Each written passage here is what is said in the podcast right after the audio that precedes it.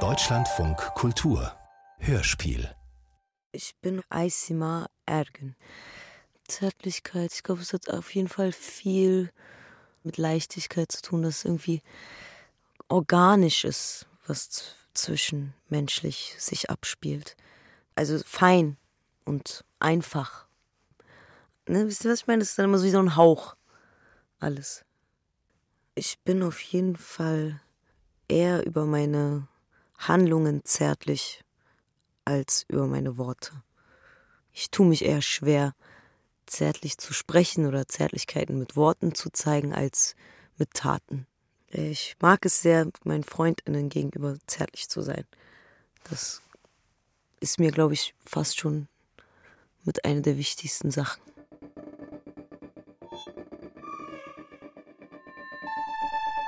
Zärtlichkeiten. Zehn kurze Geschichten über Nähe und Verbundenheit. Bruderherz von Duigu Aal. Ich bin aufgeregt, dich zu treffen. Wir wohnen zusammen, aber wir sehen uns selten.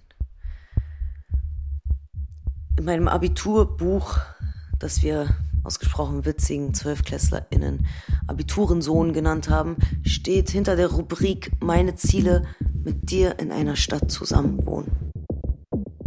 Würde ich nochmal Abitur machen müssen, würde ich das Abiturbuch Hafti Abi nennen und mein Ziel wäre, für immer mit dir in einer anderen Stadt zusammenwohnen.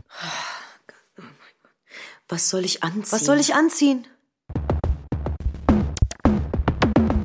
Würden wir uns zum ersten Mal sehen. Ich möchte gesund und gut ernährt aussehen. Ein lässiges, mühelos zusammengestellt wirkendes Outfit anhaben, damit du mich bewunderst und dich durch meine performative Leichtigkeit in Sicherheit weist. Aber vor allem will ich, dass bei dir der zweifellose Eindruck entsteht, dass es mir prächtig geht und es genau deshalb genug und mehr Platz für dich gibt. Unverkennbar so viel Platz und emotionalen Wohlstand, dass du dich in meinem perfekt sortierten Leben und Gefühlen fallen lassen kannst. Du sagst mir nie, wenn du einen schlechten Tag hast. Aber ich merke das und das weißt du. Wenn ich dich dann via FaceTime anrufe und wir stundenlang telefonieren, ohne es mit einem expliziten Wie geht's dir anzumoderieren, schreibst du mir danach immer, Bruder, es war so schön, dein Face zu sehen.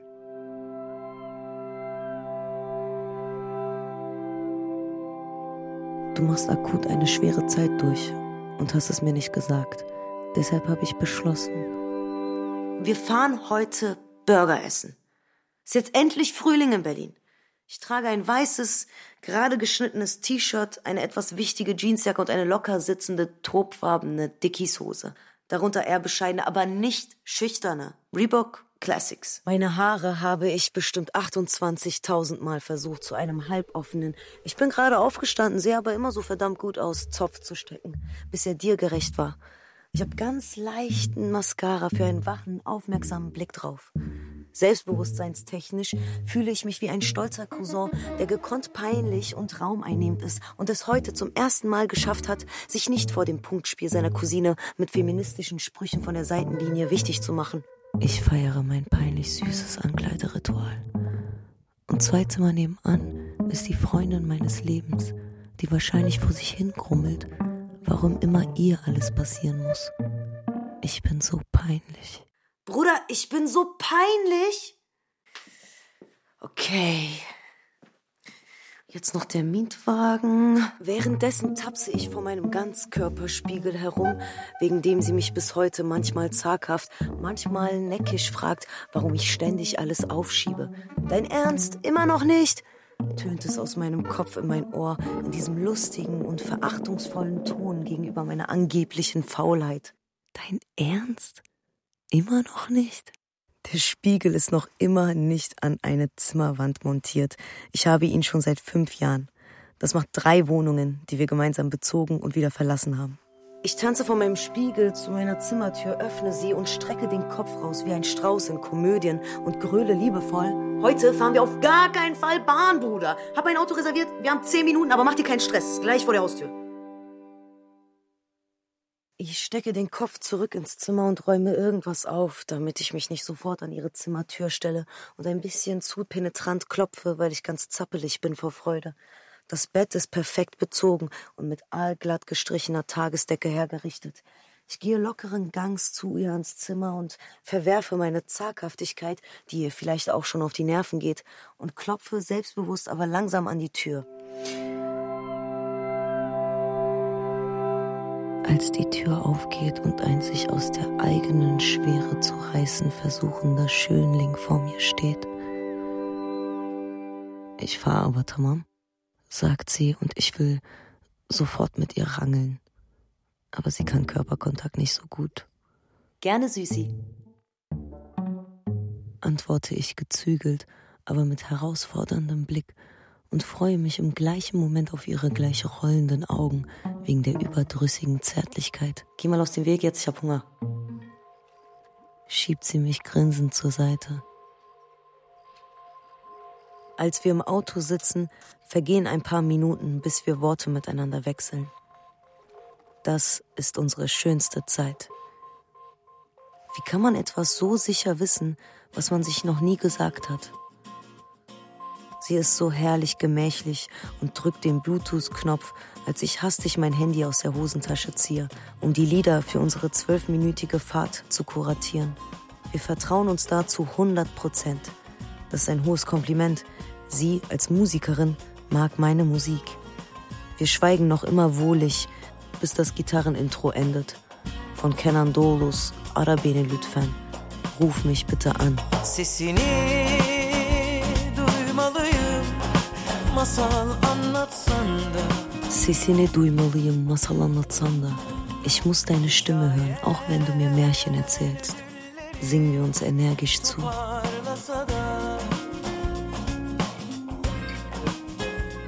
Normalerweise fährt sie immer über Rot und brüllt. Ach was, Kirschgrün!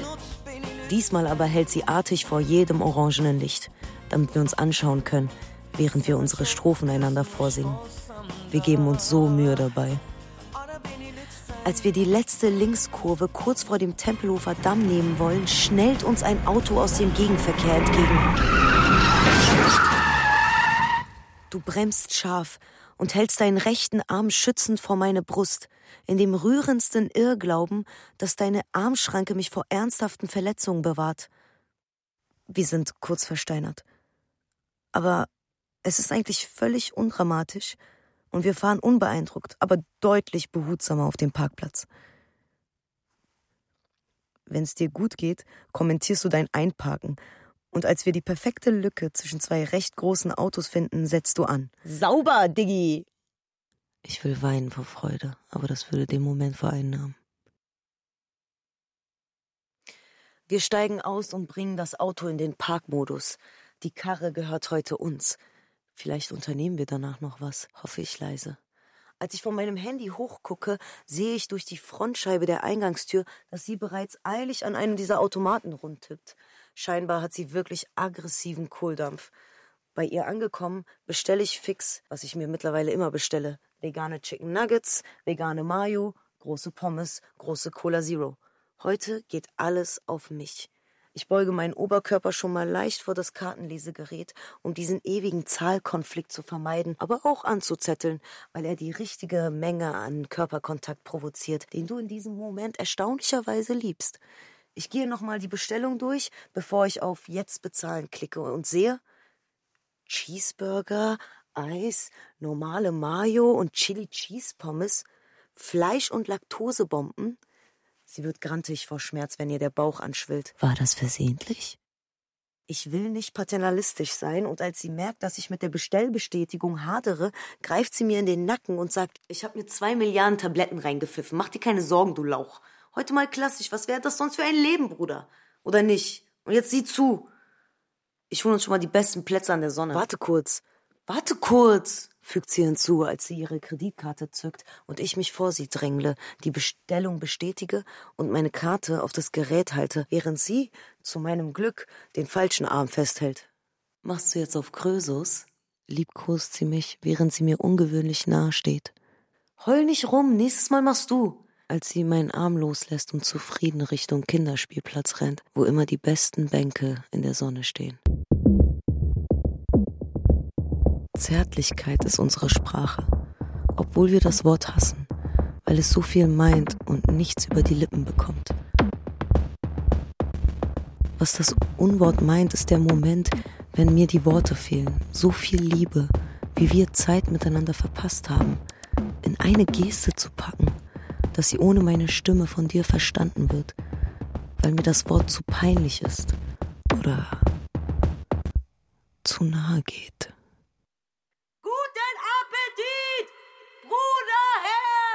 Bruderherz!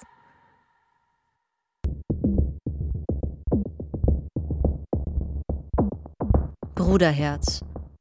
Von Duygu Aal mit Aysima Ergün. Besetzung Kati Bonjour. Regieassistenz Vanessa Grefingholt. Ton und Technik Martin Eichberg und Frank Klein. Komposition Philipp Johann Timm. Bearbeitung und Regie Judith Lorenz. Dramaturgie Christine Grimm. Produktion Deutschlandfunk Kultur 2023.